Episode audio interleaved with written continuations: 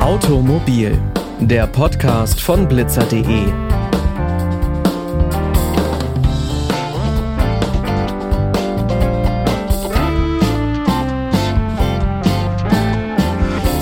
Und damit hi und herzlich willkommen zu dieser neuen Folge.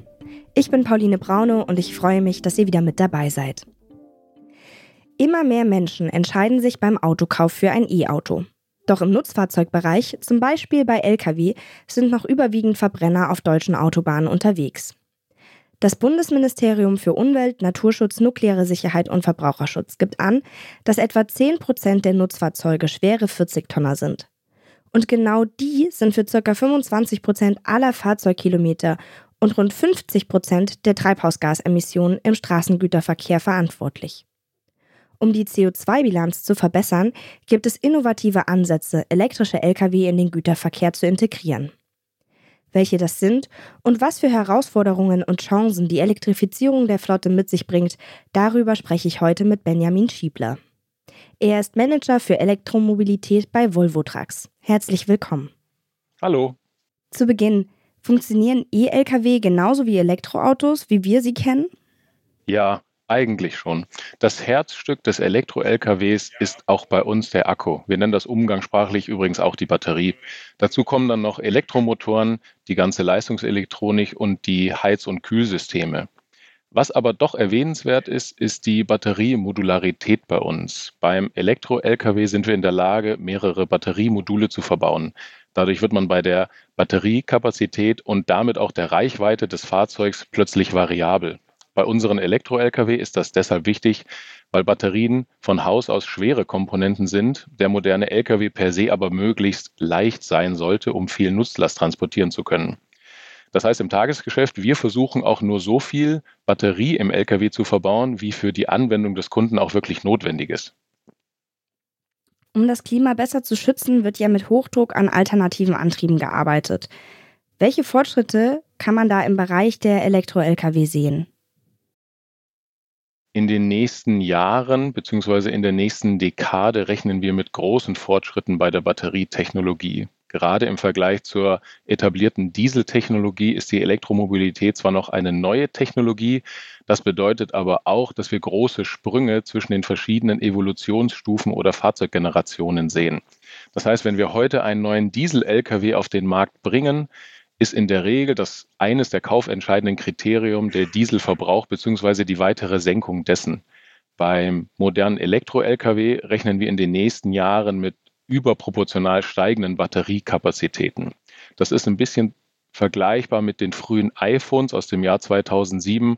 Auch da gab es große Sprünge bei den Batteriekapazitäten im Vergleich zu den iPhones, die man heute auf dem Markt kaufen kann.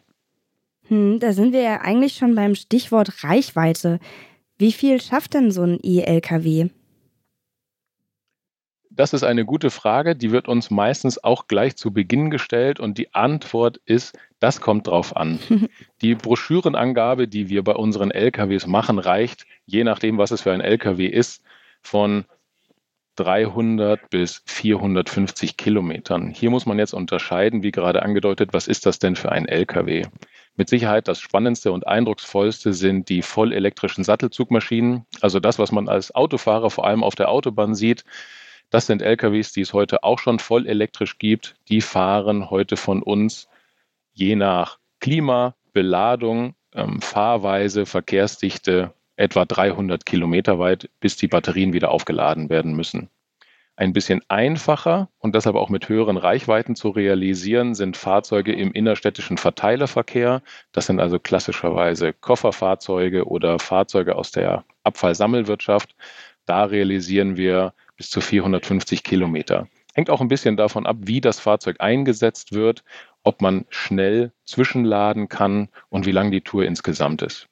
Wenn wir von 300 bis 450 Kilometern Reichweite sprechen, dann meinen wir damit die Reichweite bis zum nächsten Ladestopp. Wenn unsere Kunden in der Lage sind, durch die hauseigene oder sogar durch öffentliche Lkw-Ladeinfrastruktur das Fahrzeug zwischenzuladen, dann sprechen wir plötzlich von einer sogenannten Tagesreichweite. Und da sind wir dann ungefähr bei 500 bis 600 Kilometern. Das klingt ja erstmal super, wenn ich sage, mit so einem Kastenwagen 450 Kilometer Reichweite. Jetzt vielleicht die Frage, die wahrscheinlich direkt als zweites immer gestellt wird. Wie viel kostet denn der E-Lkw im Vergleich zu den herkömmlichen Dieselfahrzeugen?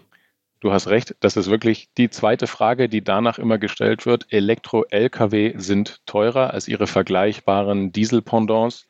Im Schnitt ist der Faktor zwei bis drei dazwischen. Das heißt, der Elektro-Lkw kostet heute etwa das Doppelte bis Dreifache des Dieselverbrenners. Das lohnt sich für unsere Kunden dann, wenn die Amortisation hergestellt werden kann. Das bedeutet, wenn die Betriebskosten des Fahrzeugs, und da ist vor allem der Strompreis entscheidend, so günstig sind, dass auf die gesamte Laufzeit des Fahrzeugs das Fahrzeug unterm Strich günstiger ist als der vergleichbare Diesel-Lkw mit Diesel. Das Ziel mit den elektrischen Lkw ist klar. Trotzdem gibt es noch einige Hürden und Bedenken. Kannst du mir vielleicht die größten Herausforderungen bei der Elektrifizierung der Lkw-Flotte nennen? Ja, das versuche ich gerne. Ich traue mich zu sagen, dass wir beim modernen Elektro-Lkw kein Technologieproblem haben. Wir haben ein Handlungsproblem. Das klingt jetzt wie ein Vorwurf, so ist das aber gar nicht gemeint. Im Transportgewerbe leben viele Transportunternehmen, wenn ich das so sagen darf, von der Hand in den Mund. Das heißt, wenn du dich heute mit einem Transportunternehmer unterhältst, der sich ernsthaft mit einer alternativen Antriebstechnologie beschäftigt, zum Beispiel dem Thema Elektro-Lkw, dann funktioniert das dann besonders gut, wenn dieser Transporteur weiß, dass er hier auf eine Technologie setzt, die zwar einerseits sehr neu ist, die aber langfristig Teil der Antriebswende der Bundesrepublik Deutschland ist. Weil dann, dann hast du sozusagen planbare Abenteuerlust wenn, und das erleben wir leider gerade im Moment, öffentliche Fördergelder gestrichen werden. Davon sind etliche Bereiche betroffen, wie gerade die Streiks der Landwirte gezeigt haben, aber eben auch die Fördergelder für Elektro-Lkw. Dann merkt man deutlich, dass diese Fahrzeuge, weil sie eben so teuer sind, das heißt, wie auch in anderen Bereichen finanzielle Anschubhilfe benötigen, diese Abenteuerlust ein bisschen schwindet, weil dann Transportunternehmer vor der schwierigen Entscheidung sind, setze ich hier auf eine Technologie, von der ich heute noch nicht weiß, ob die deutsche Bundesregierung das in zum Beispiel fünf Jahren noch genauso fördern wird wie heute. Wir sprechen da auch aus Erfahrung, weil wir bereits seit längerem Fahrzeuge mit Gasantrieb verkaufen und da muss man leider sagen, ähnliche Erfahrungen gemacht haben. Ein zweiter großer Punkt ist vor allem, wenn es um die, du hast es im Eingang erwähnt, die Elektrifizierung von Langstrecken geht, ist öffentliche Lkw-Ladeinfrastruktur. Hier ist es nicht so, wie manch einer vielleicht annehmen mag, dass es eine öffentliche Ladeinfrastruktur in Deutschland kaum gibt. Das ist tatsächlich nicht der Fall. Es gibt äußerst viele öffentliche Ladepunkte in Deutschland. Das Problem ist nur, dass sie nicht für den Elektro-Lkw gemacht wurden. Also wir sprechen hier von der Festigkeit des Untergrunds, von der Höhe der Dächer, von der Zugänglichkeit. Also sprich, kommt der Fahrer mit seinem Lkw überhaupt an den Ladepunkt hin? Muss er vorher seinen Anhänger absatteln?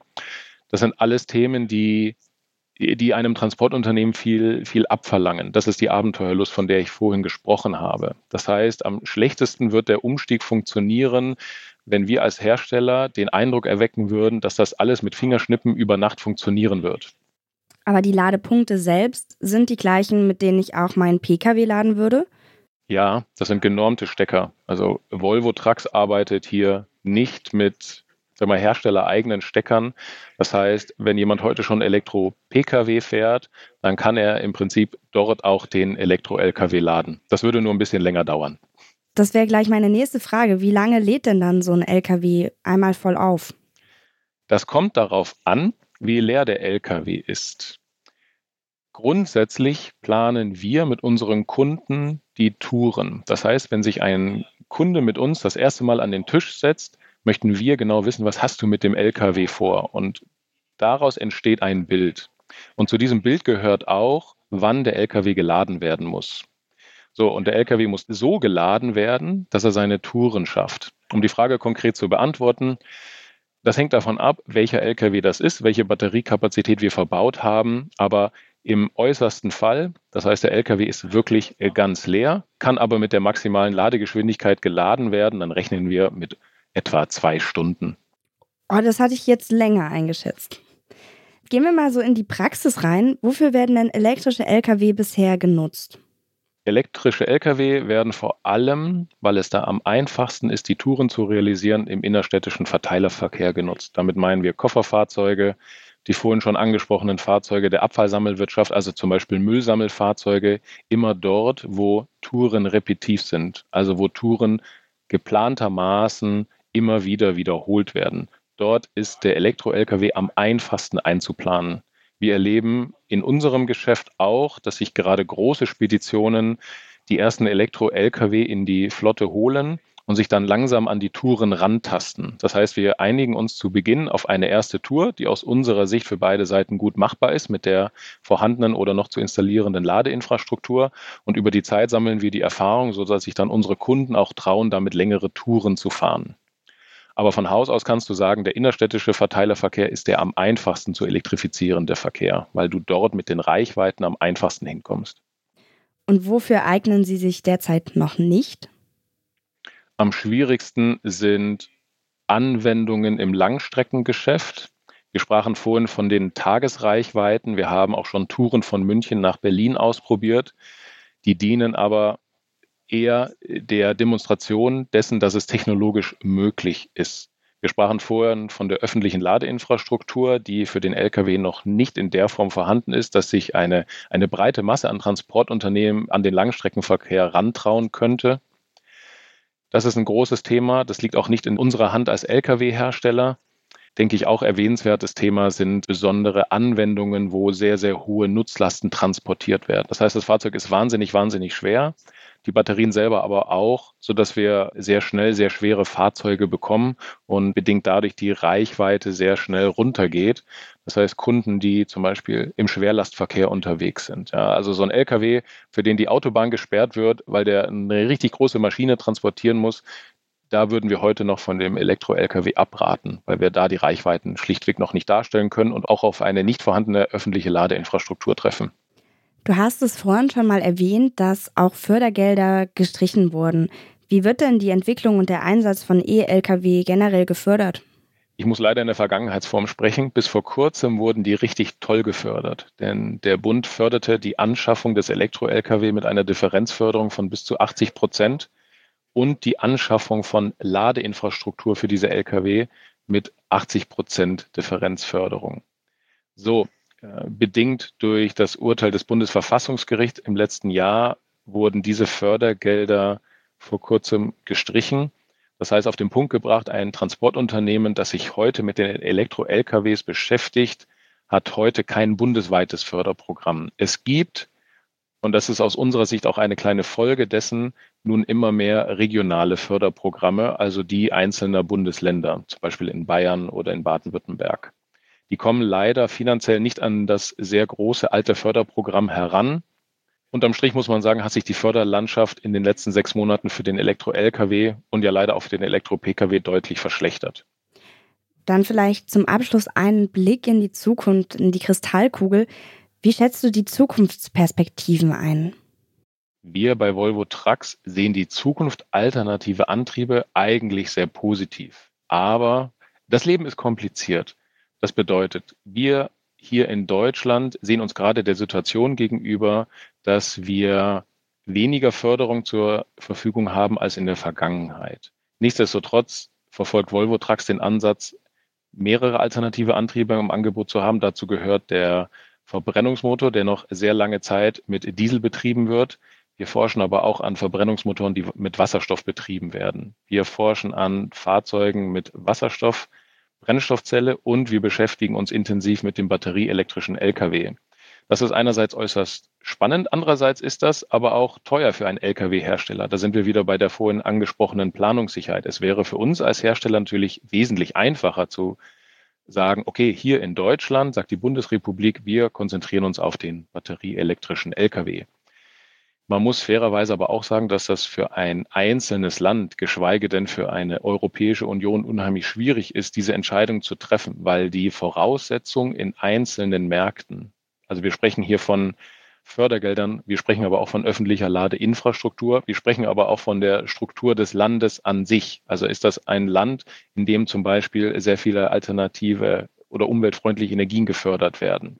All diese Erwägungen müssen ähm, berücksichtigt werden, bevor zum Beispiel die Europäische Union oder auch die Bundesrepublik sagt, das wäre der einzelne oder einzige alternative Antrieb. Und darum ist das vielleicht auch manches Mal ein bisschen viel verlangt. Das führt aber zu der Situation, dass viele Lkw-Hersteller, wie auch wir, mehrere alternative Antriebe zur Auswahl haben. Aber wie vorhin nochmal gesagt, die Technologie funktioniert und sie funktioniert dann am besten, wenn auch die Rahmenbedingungen für alle Beteiligten optimal sind. Das sagte Benjamin Schiebler. Vielen Dank für das Gespräch. Sehr gerne. Und damit sind wir auch schon am Ende dieser Folge angelangt. Alle Folgen von Automobil findet ihr auf unserer Website blitzer.de. Nächste Woche werden wir in diesem Podcast übrigens über Software-Defined Vehicles sprechen, also software-definierte Fahrzeuge. Wenn euch das interessiert und ihr keine Folge verpassen wollt, dann abonniert Automobil doch auf der Podcast-Plattform eures Vertrauens. Blitzer.de findet ihr auch auf Instagram und Facebook. Schaut da gerne vorbei. Die nächste Folge kommt dann am nächsten Montag. Bis dahin wünsche ich euch eine schöne Woche. Macht's gut und bis bald.